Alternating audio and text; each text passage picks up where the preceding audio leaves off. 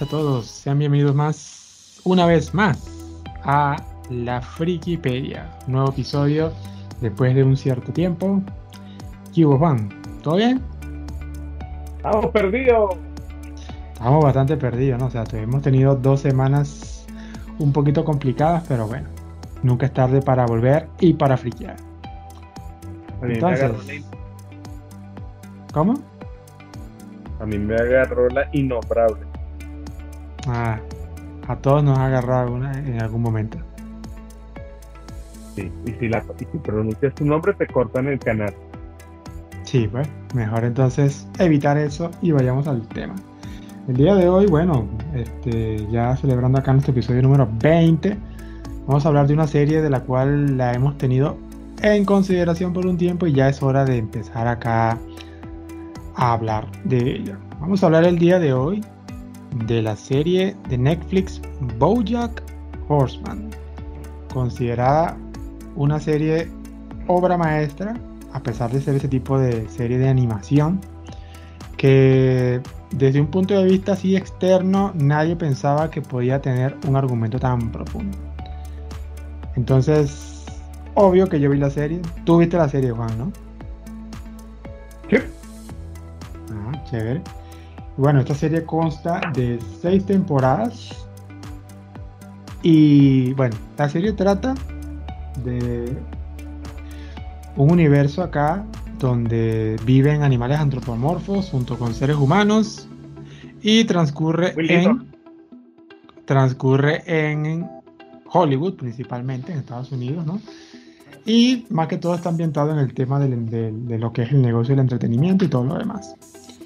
Pero ahora, un dato curioso de Boya Horseman son la calidad de los personajes que tienen cada uno, la profundidad que tienen y cómo todo esto está mezclado en la depresión. Porque te digo una cosa, yo creo que el tema principal de Boya Horseman es, la depresión. No sé qué opinas tú. Sin duda alguna, sí podemos ver a un personaje tan, tan, tan apático como Bojack, donde su depresión lo lleva a tener una conducta autodestructiva y a arrastrar a todas las personas que tiene junto con él, ¿no? Y no sé, nunca, nunca aprende la lección. Claro que eso le da bastante realismo, porque una, una cosa que yo puedo ver que es muy importante en, en la serie de Bojack es que hay muchísimo realismo incluido acerca de este tipo de temas. O sea, en otras palabras, nos, están queriendo decir de que la gente no cambia así como así. O sea, no podemos estar creyendo falsas esperanzas. Fíjate que antes de caer como de, de, de cabeza en la profundidad de los temas de la serie, yo creo que hay varias cosas por encima que son interesantes conversar. La primera es, oye, que ha hecho que una serie tan increíble sea de Netflix, ¿verdad? Netflix que se ha hecho una reputación de publicar pura basura. Pero voy a una cosa azul. Claro, yo creo que yo creo que también tiene que ver mucho el tema de la temporada en la que salió. O sea, Boya Horman tuvo seis temporadas y terminó hace aproximadamente dos años. Estamos hablando que por ahí, año 2012, es que estaban esas producciones. Netflix empezó a dañarse como de hace un año para acá, más o menos. O año y medio, más. Por ahí. Que empezó a meter todo ese contenido que pareciera que no tuviera sentido nada de eso. Bueno, yo creo que tocaron fondo con la serie esta Cuties, que de era una cosa muy oscura y perversa. Me parece un contenido no, no, o sea, mejor, mejor, mejor no meternos con eso. Ahora, fíjate una que también me llama mucho la atención. ¿No te parece que la premisa de una serie así, con este tema tan denso y hacerla animada, es en cierta manera como un contrasentido? Porque algunas personas totalmente desubicadas en la vida tal vez vean Boya Horseman y digan, ay, mira, para los niños, ay, vamos a ponérselo. No, no deberían ponerle estos niños. Y es como esta ruptura de paradigma que hace esta serie, dándote a entender que el hecho de que algo sea animado no lo hace para niños. Y ni siquiera es una cuestión que tenga que ver con que es que hay sexo o es que hay mucha violencia. No.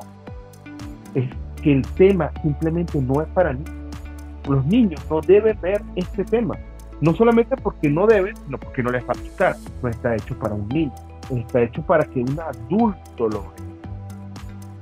Eso es algo Sí, tremendo. Creo que, de, creo que de ese tipo tenemos pocos ejemplos. Es lo mismo que pasó en South Park. Yo, yo por ejemplo, la, la, primera vez que yo descubrí South Park tenía como 11 años, creo, una cosa así, 10 o 11 años. Y yo, bueno, gracias al canal Locomotion en esa época, y lo pasaban como que era las 10 y media, 11 de la noche, y yo dije, ah, mira, sí, estos unos niñitos, no sé qué, o sea, tenía 11 años y entonces voy a verlo porque se ve como divertido y qué animación tan rara. Y cuando empezaron con el tema, las groserías y no sé qué, yo dije, ¿qué está pasando aquí? Yo me acuerdo que salí corriendo, fue al, al, al, a la oficina donde estaba mi papá y le dije, tienes que poner este canal rápido para que veas. Y ahí nos quedamos sorprendidos y vimos lo demás. Entonces, eso que tú implicaste ahorita, es así. Yo creo que si mi papá o mi mamá en esa época ven eso y dicen, ah, mira, una, una, una comiquita para, para que lo vea. Pero cuando lo escuchan se llevan aquella sorpresa, ¿no? A pesar de que, claro, su padre es mucho más explícito, Boyer Hoffman lo hace de una manera más inteligente. Pero sí es verdad lo que tú No, Boyer ahuyentaría a los niños porque les parecería aburrido. No es para niños. No, no, para nada. Para nada es para niños. lo último que una acerca de Boya Forma, antes de empezar a hablar de Boya Forma, es, ¿a ti te parece que los caballos son inquietantes? Los caballos. Bueno. de los caballos. Sí, sí. Eso de. No tengo nada en contra de los caballos, pero sí debo decir que si te le quedas mirando fijo a uno, sí te genera bastante inquietud. Y es que cuando tú ves la serie de Boya, Boya obviamente es un personaje con el que tú empatizas muy entre comillas, pero aún así no dejo de mirarlo. Es tan rara su cabeza de caballo.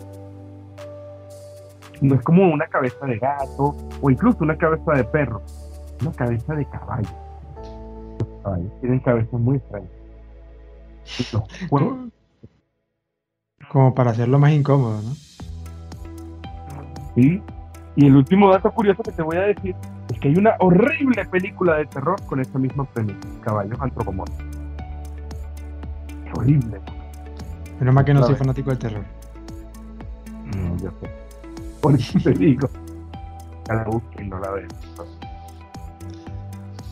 Claro, yo de antemano tengo que decir que hay que felicitar muchísimo a los guionistas de esa serie porque Boya Horseman es, ese tipo de serie que estaba diseñada para tener un principio y un final. O sea, yo no lo sentí como que, mira, vamos a hacer más, más temporadas porque la serie es un éxito. O sea, yo creo que es como que tenemos un punto de partida y tenemos un final. Porque es una de las pocas series donde podemos ver que de seis temporadas, estas seis temporadas son bastante coherentes. O sea, tú no en ningún momento ves que se está desviando algún tema o que, eh, o que los creadores están explorando a ver qué está pasando. O sea, todo es un camino para tener el desenlace perfecto. Porque si hay algo que tiene bueno esta serie es que tiene el mejor desenlace. O sea, el final es súper agradable para todo el mundo. O sea, agradable en el sentido de que cómo termina, ¿no?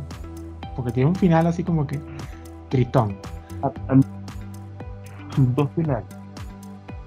Y no es porque yo le vea que, que tiene un final alternativo, no. Es que me gusta ese pre-final. Ese pre-final a mí también me hubiera funcionado. El de la muerte. Mm, bueno, sí. termina en la muerte. O mejor dicho, no. Bueno, sí, no termina Pero por dar spoiler de una serie vieja, pues, pero ¿Qué coño? Estamos aquí. no, claro. Este, bueno, algo que acompaña muchísimo a la serie de Bojack son los personajes que lo acompañan. Sea, podemos ver que a pesar de que son muy diferentes, volvemos a tocar el tema de la depresión. Cada uno lleva una carga de la depresión en ellos, pero la transmiten de manera diferente. Que eso es lo que me gusta porque se asemeja mucho a nuestra realidad. A veces muchos tenemos ese concepto de que la depresión es una persona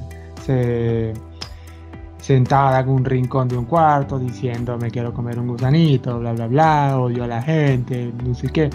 O sea, no está, no está, no, está personificado de esa manera.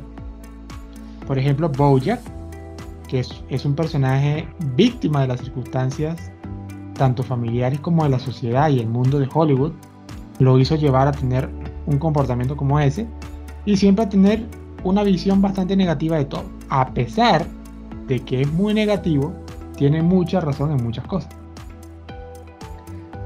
Y, y ha, tenido, ha tenido bastante éxito. Me gusta mucho el tema que tocan, como él fue una estrella de los 90 y luego tiene aquel vacío cuando la serie se acaba de que cree que ya no puede hacer nada más y que sus días, de, y que sus días dorados pues no van a volver. Y es algo que no volvió. No, realmente no. es bastante interesante y los, y los, los personajes que lo acompañan, por ejemplo, Diane Wen, que es la que iba a escribir su biografía, es un personaje bastante interesante porque era muy parecida a Bojack.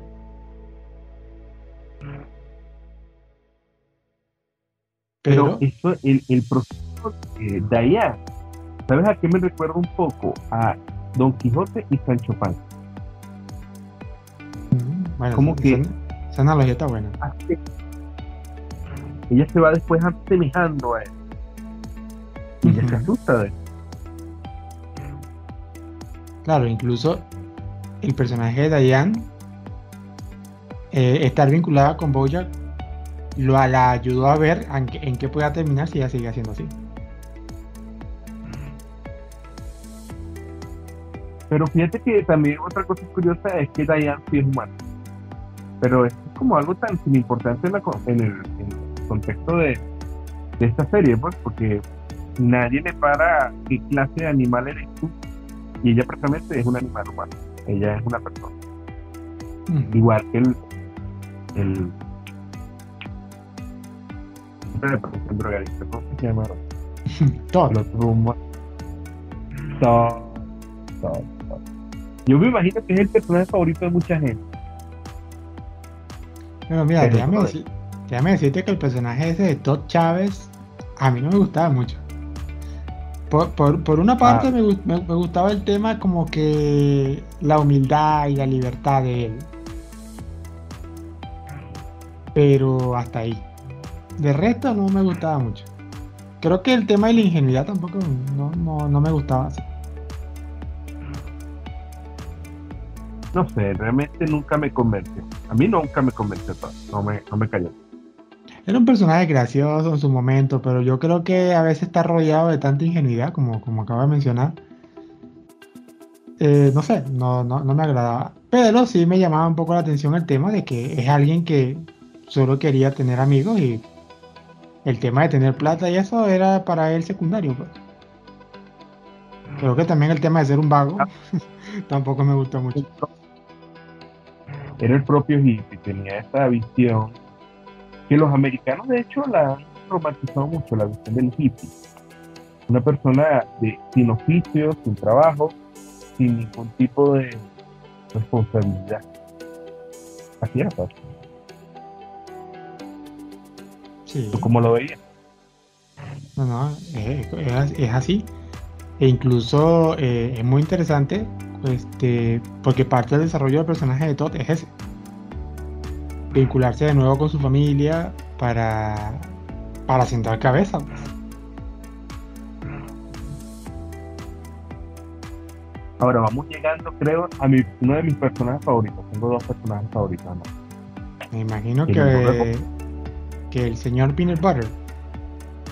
Ese es uno. El señor Peanut Butter, que, que es el siguiente personaje, es la contraparte de Bojack. Es un perro, Golden Retriever, que tuvo una serie muy similar a la de Bojack, que tuvo bastante éxito. Él es como la, la, la el personaje moderno de Bojack. Es un Bojack, pero de otra época, ¿no? moderno y bastante alegre. Es un personaje que incluso, tocando el tema otra vez de la depresión y esas cosas, es un personaje que a pesar de que es bastante eh, alegre, es muy positivo en todo, extremadamente positivo, todo ese positivismo que él llega también lo ayudó a tener problemas en su vida. Porque esto es una clara lección de que todo en esta vida, todo en exageración es malo. Bojack era extremadamente negativo y por eso tenía el rechazo que tenía. Y el señor Peanut Butter es alguien extremadamente positivo y tanto positivismo lo hacía eh, eh, fracasar con sus relaciones porque las mujeres se obstinaban de que una persona no, nunca discutía, nunca nada, porque era demasiado positivo. O sea, eso es un dato bastante, interesante y cómo lo ponen en contraste. Esto nos habla un poco de que las personas a veces somos como quien dice un poco imposibles de complacer. Exacto. Por eso una vez más digo que es una serie que te sabe abordar y te habla con bastante realismo. Si eres muy negativo, la gente te critica. Si eres muy positivo, la gente te critica. Porque entonces, si eres demasiado positivo, eres un ingenuo que no tiene los pies sobre la tierra. Y si eres demasiado negativo, eres alguien que no quiere salir en la vida y que utiliza como excusa los problemas para no salir adelante. Entonces, ¿dónde está el equilibrio? No hay. Fíjate que yo también me admiro mucho de la manera en la que ellos combinan estas características humanas con las características propias de los animales. Porque obviamente el señor Peanut es un perro y ni siquiera es un perro, es un cachorrito. Y su mente es la de un cachorrito. En ese sentido, digamos que este positivismo viene de esa energía tan desbordante que tiene un cachorrito que siempre quiere jugar, siempre quiere echar bromas. ¿Me entiendes? Y olvida rápido las cosas, olvida rápido las cosas malas y él siempre quiere concentrarse en lo bueno, de la vida. Y la lealtad lealtad. Eso es ah, correcto. Algo que representa bastante el señor Peanut Butter es la lealtad que él tiene. Que incluso él le, ha parecido muy chocante cuando ha tenido esas parejas que lo han abandonado y él como que dice, o sea, ¿por qué me dejaron? O sea, y era una persona que era bastante fiel. Bueno, y ahora que lo dices, no, un perrito abandonado a un perrito. Él te da todo su amor y tú le respondes abandonado. Eso deja muy mal parado sus parejas. Ahorita no recuerdo, pero eh, es muy chévere porque también en la serie de Boya Horman hacen cameos. Me gusta mucho el, cameo de la actriz Martin. Eh, eh, el apellido es Martin, de, pero ¿cómo es que se llama ella?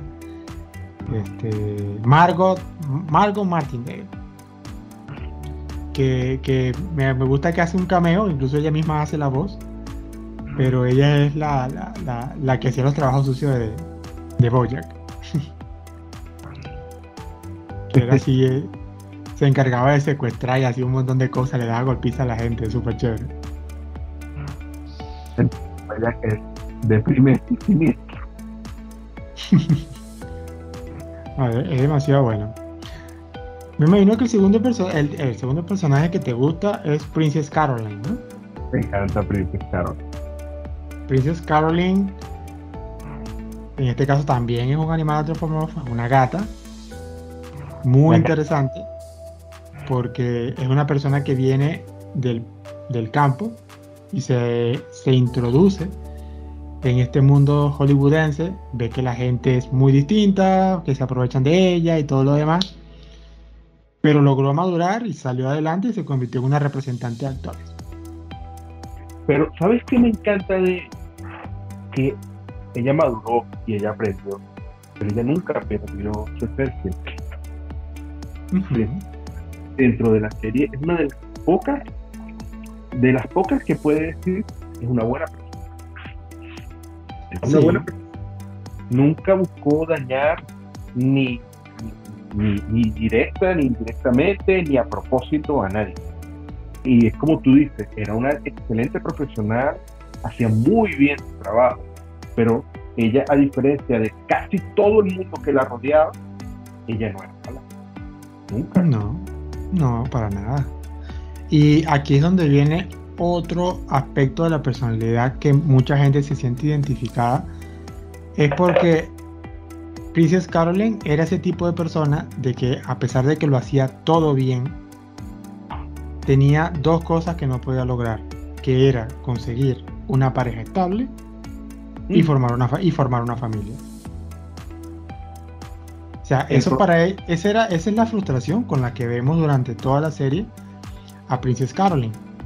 O sea, ahí donde digo, y eso pasa mucho en la vida real. Hay mucha gente que puede ser muy buena, muy trabajadora, pero por alguna circunstancia, parte de su personalidad, su estilo de vida, no los, no los deja este, llegar y a concretar ese tipo de cosas. Es un problema de la mujer, la mujer de hoy en día, porque tienes por un lado la faceta tradicional de la mujer, que es la madre, pero hoy en día también la mujer obviamente es una trabajadora que trabaja y hace todo tan igual como los hombres. Y esto era parte del trabajo de Princess Caroline. Ella tenía que enfrentarse a los hombres y hombres muy malos y muy dominantes y ella lo, lo lograba dominar, pero a la vez ella quería Sí. Los hombres tienen contradicción, pues. No tiene ese rol de quiero ser padre. Pero las mujeres sí, pues. Eso es verdad. Pues bueno, más que todo, eh, la serie eh, gira alrededor de estos personajes que hemos estado mencionando. Ahora, otro detalle bastante interesante de la serie es el propósito que tiene cada temporada. Y una vez más volvemos al realismo que tanto me gusta de la serie, que eso es lo que me gustaría debatir contigo acá, es la búsqueda de lo que supuestamente nos va a hacer felices a nosotros. Porque justamente como estábamos hablando antes de empezar a grabar, hemos conocido gente que consideran que nuestra vida va a cambiar si nos vamos del país, si cambiamos de ciudad, si hacemos un cambio radical. Nos vamos, a, vamos a hablar de cambios radicales, pueden existir muchos. Hay gente que de repente se va de su casa, se divorcia, no sé. Y ellos dicen que a partir de ahí su vida va a cambiar porque eso, eso justamente es lo que necesitan para mejorar en la vida. Entonces... claro. Necesito X cosas para mejorar. Exacto. O sea, es, es, aquel, es aquel modo de pensamiento donde la gente te dice, es que yo estoy seguro de que si yo logro esto, esto va a cambiar y mi vida va a ser mejor. Entonces, cada temporada de Bojack, porque tampoco es que cada temporada tiene muchos capítulos, tienen 11, 13 capítulos, y podemos ver que al principio cada uno tenía un objetivo que supuestamente le iba a llegar a ser feliz, pero a medida de que van lográndolo se dan cuenta de que eso no lo está llenando y entonces cambian su objetivo. Y eso es lo que mucha gente vive hoy en día. Cuando por fin logramos el objetivo, resulta que eso no es lo que nos llenaba, así que mejor vamos a buscar nosotros. Porque entonces yo sí sé que llego al otro, ahí sí. Y ahí no podemos quedar en un ciclo eterno. Es correcto.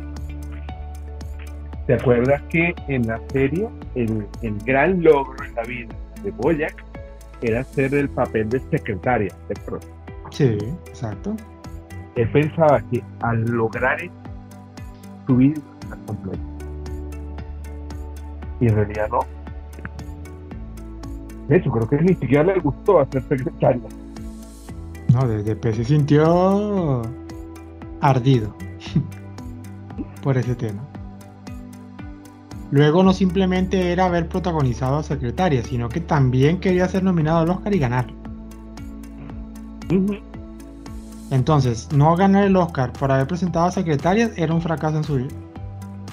O sea, no, simplemente era lo complicado de haber hecho a secretarias, sino que él necesitaba también ganar un premio. O sea, como que poniéndose algo eh, realísticamente hablando, bien complicado, como para después tener la excusa de que tu esfuerzo nunca vale nada. Y por eso es que no estoy feliz. Y entonces no soy feliz porque que no logré mi objetivo a pesar de que puse todo mi esfuerzo. La vida pesca. Exacto. Y que prácticamente es un tema bastante interesante.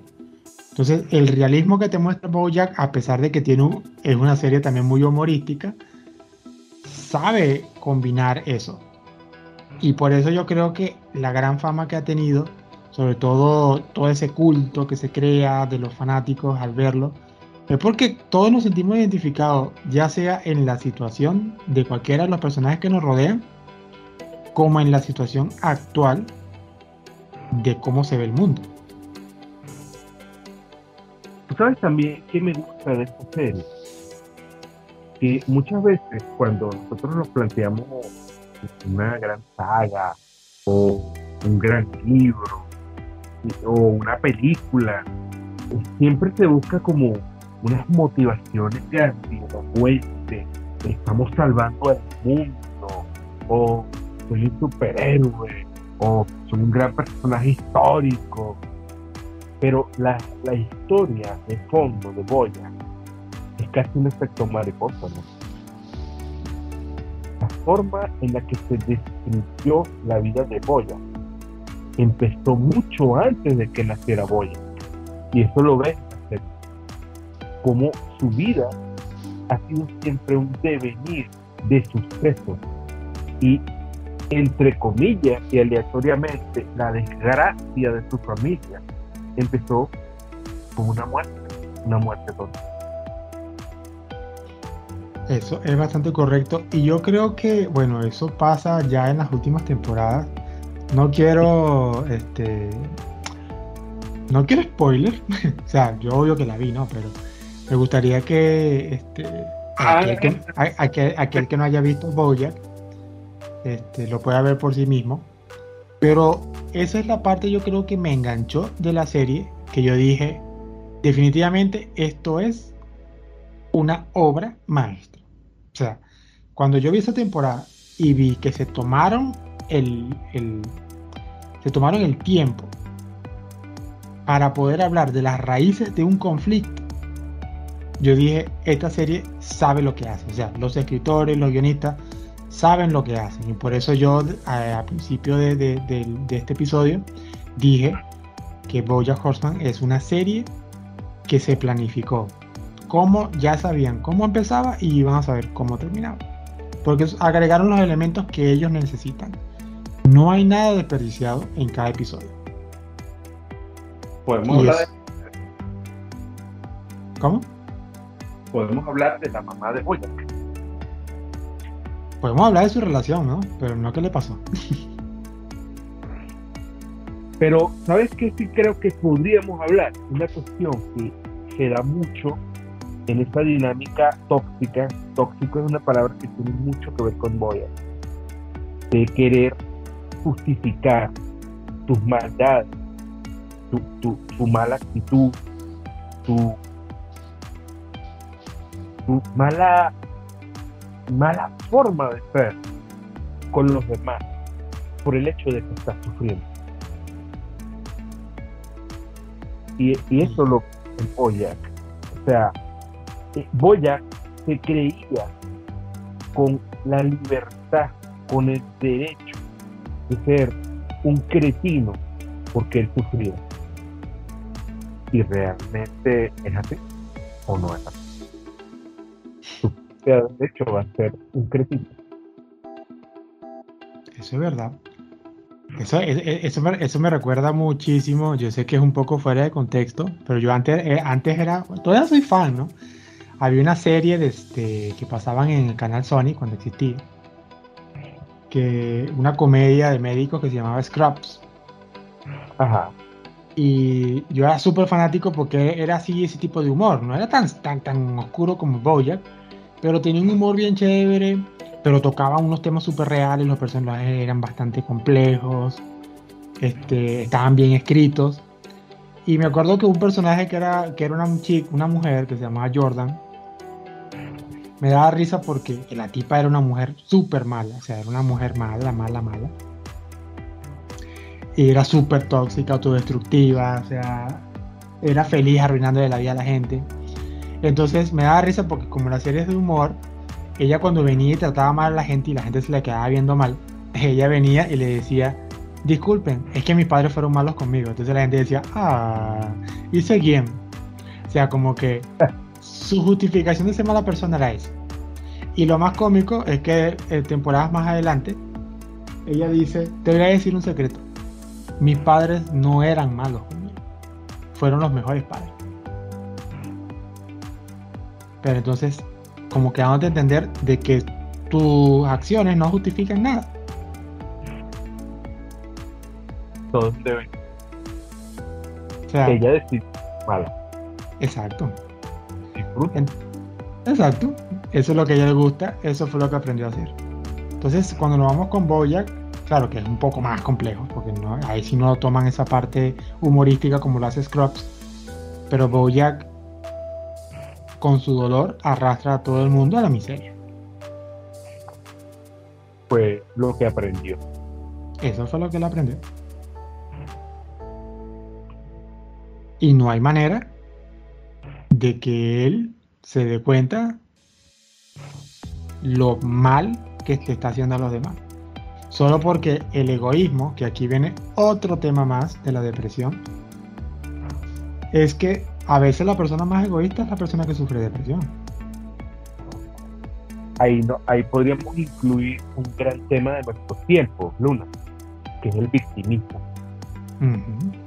La gente que se cree que ser una víctima te hace una mejor persona. Y no es así. Una víctima no es una mejor persona.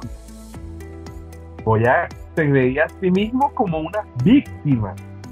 Aparte de que es como tú dices, una mentira que él mismo se contaba mucho. Es también algo que no se justifica. Pero él no lo vería así. No, era imposible que lo viera así. Pero una vez más, por eso digo que no, este, ese tipo de situaciones, mucha gente se siente identificada con eso, porque eso es el día a día que nosotros vivimos. Todos hemos conocido una persona donde su egoísmo ha sido tan grande y su excusa ha sido es que tú sabes, mi depresión no me deja. Y si tú no eres lo suficientemente pila, tú te dejas arrastrar. Y lo puedes ver en relaciones de amistades, lo puedes ver en relaciones amorosas, de cualquiera, en familia. Hasta en la sociología, ¿no? Hasta Grupos de personas que viven con el estigma de soy una víctima y hacen la vida de cuadritos a todo el que tiene alrededor. Porque son Sí. Es tremendo, o sea. Por eso te digo. Por eso que yo digo que la serie dio en el clavo con muchas cosas. De verdad. Ahora, ¿sabes un personaje que dejamos por fuera? Yo creo que sí podemos hablarlo, aunque no tenga spoiler. O no, no es un gran spoiler. La, la niña. ¿Quién? La niña. Es como si yo para los dos. Mm, ya va, no escuché ese nombre. ¿Cómo fue? La niña, Luna, la, la niña, la cantante. Ah, Sara Lynn. Sara Lynn. Yo creo que ella, ella sí fue una víctima. Sí. a ella sí la quiere reflejar como una, una víctima. Una víctima de... Claro, todas eh, todas las acciones que podemos ver de Sarah Lynn, que es un personaje súper chévere, a pesar de que empieza todo como con mucha comedia y después se va volviendo más oscuro, el personaje de Sarah Lynn está bien justificado para decir que ella sí fue una víctima. Ella, ella de hecho refleja perfectamente, ella también es un personaje antropomorfo, ella es humana, Ella simplemente lo que es cualquier niño. Quiere amor. O sea, todo, quiere amor. Y ella buscaba amor desesperadamente en cualquier cosa, cualquier, cualquiera que pudiera ofrecerle algo de calor.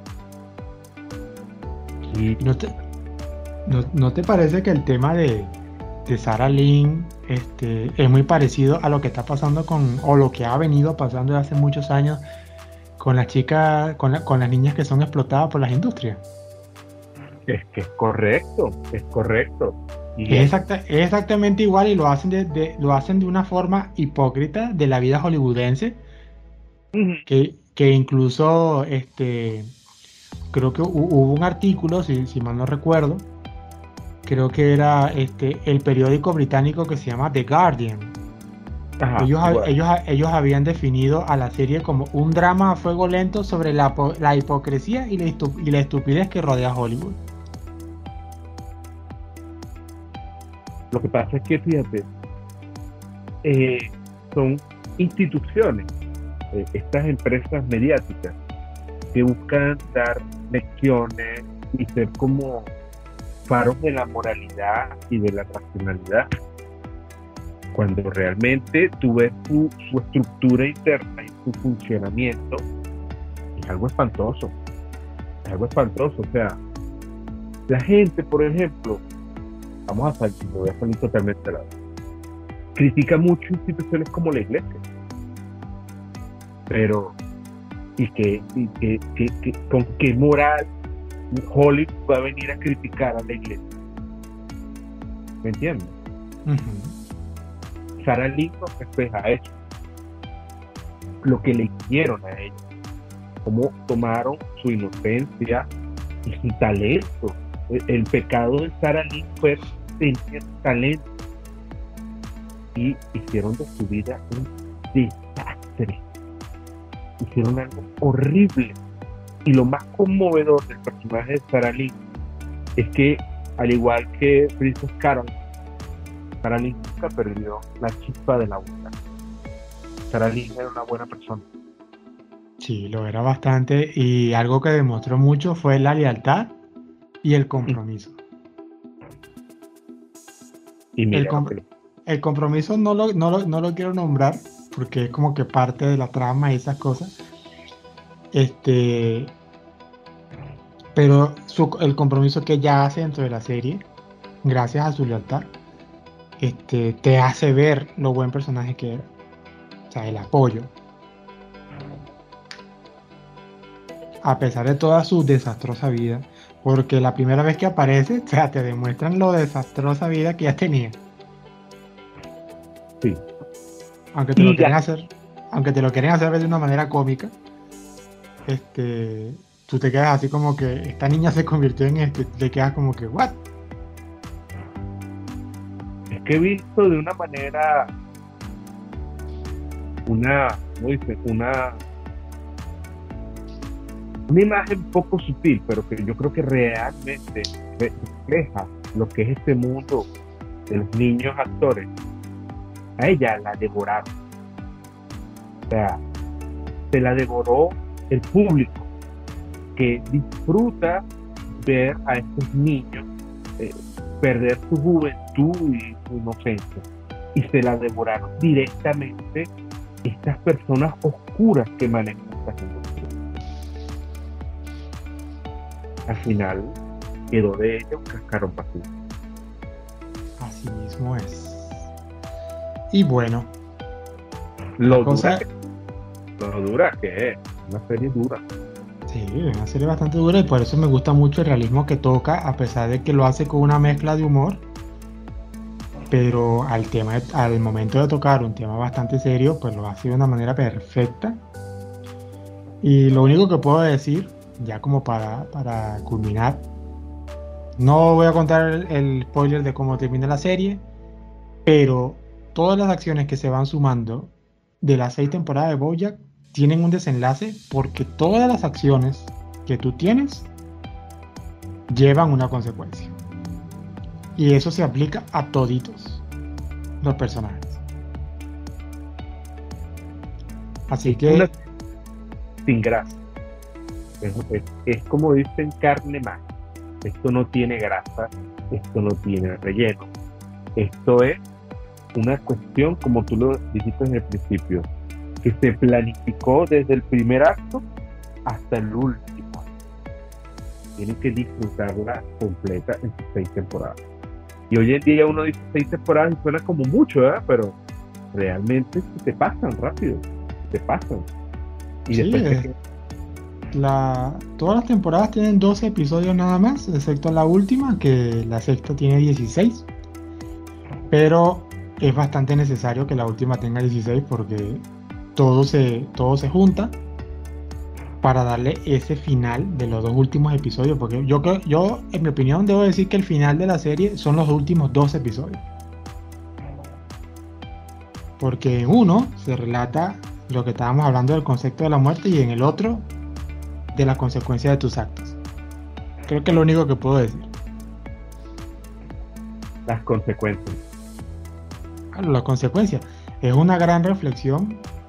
Este, Boya Horman yo creo que nos invita a la reflexión de a veces creer que podemos llevar otro tipo de vida y creemos que a veces es la felicidad y que nuestras acciones cuentan y que no importa cuánto tiempo pase, este, de todas maneras tenemos que ser conscientes de nuestras acciones porque esas cosas van a tener un resultado. Obvio que de las buenas acciones buenos resultados y de las malas acciones algo con lo que posiblemente mucha gente no puede vivir. Bueno, es, una serie realmente 100% recomendada. 100%. Total. Yo me la he visto como dos veces ya. este, sobre todo me gusta disfrutar las primeras temporadas porque te da ese aire de que, de que tienes que ir conociendo a los personajes. Una, revista también, no recuerdo si fue IndieWire, había dicho, cuando vean Boya Horseman, vean la primera temporada, pero nunca se precipiten a qué van a hacer estos, estos personajes. O sea, en otras palabras, es, es una serie donde tú tienes que irte conectando con cada personaje mediante sus acciones hasta que llegue el final de la serie. No te puedes precipitar y decir, ah, este personaje es esto, va a terminar así. No se puede. Tienes que emprender un viaje con ellos de principio a fin. Luna, la intro es una spoiler. bueno, déjame decir una cosa, ya como dato final. La intro de Bojack es de esas que hemos comentado en otros episodios del podcast. Son esas intros que tú no puedes, tú no puedes saltártelo. Yo no me puedo saltar esa vaina. Yo jamás me salté una intro de Bojack, de ningún episodio. Ah, bueno, que dato curioso, las intros no se pueden saltar porque cada temporada la intro va cambiando las imágenes, que es de la vida que va llevando Boyack. Así que es un buen, es un detallazo. Es un poquito como las intros de Game of Thrones, ¿te acuerdas? En buenos tiempos. Sí. O la intro de algunos animes también que te cambiaban ciertas escenas como para ir viendo que estaba avanzando. Eso. Menos la de Dragon Ball, que siempre fue la misma como por 200 capítulos y porque ese es un himno nacional y no lo podemos cambiar. Sí, te mostraban el Super Saiyajin y tú ahí como que conociendo a Gohan, ¿no? Como que, ¿what? ¿Y ese tipo de pelo amarillo quién es? bueno, no sé qué... Caballeros del Zodiaco que te hablaba de la ova, que no tenía nada que ver con la serie. Ah, bueno, eso ya es otra cosa de la cual no queremos hablar. y bueno, entonces ya por el día de hoy hemos culminado con este episodio. De verdad que fue bastante agradable hablar de este de esta serie. Buenísima, la recomiendo como no sé, mil por ciento, dos mil por ciento, no sé. Si no lo han visto, definitivamente vean Bojack Horseman.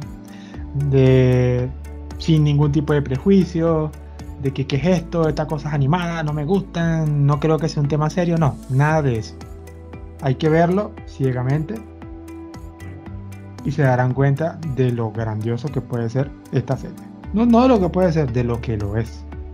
Hay mucha gente que ha hecho reseñas sobre esto, algunos con más spoiler que otros, pero este, definitivamente es algo que vale la pena ver.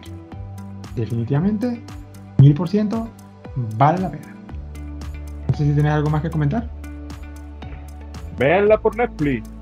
Netflix ah, bueno. Se encuentra, se encuentra en Netflix cualquier cosa. Tu dinerito. sí, pues. Bueno, aprovechen, aprovechen, aprovechen que Netflix todavía la conserva. Algo bueno al menos. Suscríbase a nuestro canal. Ah, claro, por supuesto. Ya pueden seguirnos por Spotify, eh, por Google Podcast y ahora tenemos también en Amazon Music, que me quedé impresionado de que en las estadísticas hay gente que nos escucha por Amazon Music. Yo por, un momento pensé que decía, ay, ¿quién usará eso? ¿no? Pero resulta que sí lo usan y por ahí nos escuchan, así que chévere que mediante los canales de distribución la gente nos sigue. También tenemos un canal, eh, perdón, una página de Facebook que se llama la Frikipedia Podcast.